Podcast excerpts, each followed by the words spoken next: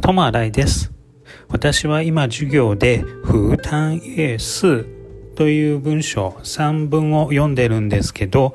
どうしても私がわかんないというか、頭の中で情景が思い浮かべられないところがあったんですけど、それは何でかというと、風花というのと私が思っているロータス、ハスの花が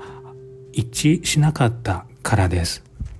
風花っていうのとまた睡蓮とか蓮の花っていうのはまた違う種類なようなのでそれでちょっと私の中思ってたのとその三文で情景で描かれたのが一致しなかったんだということを気づきました。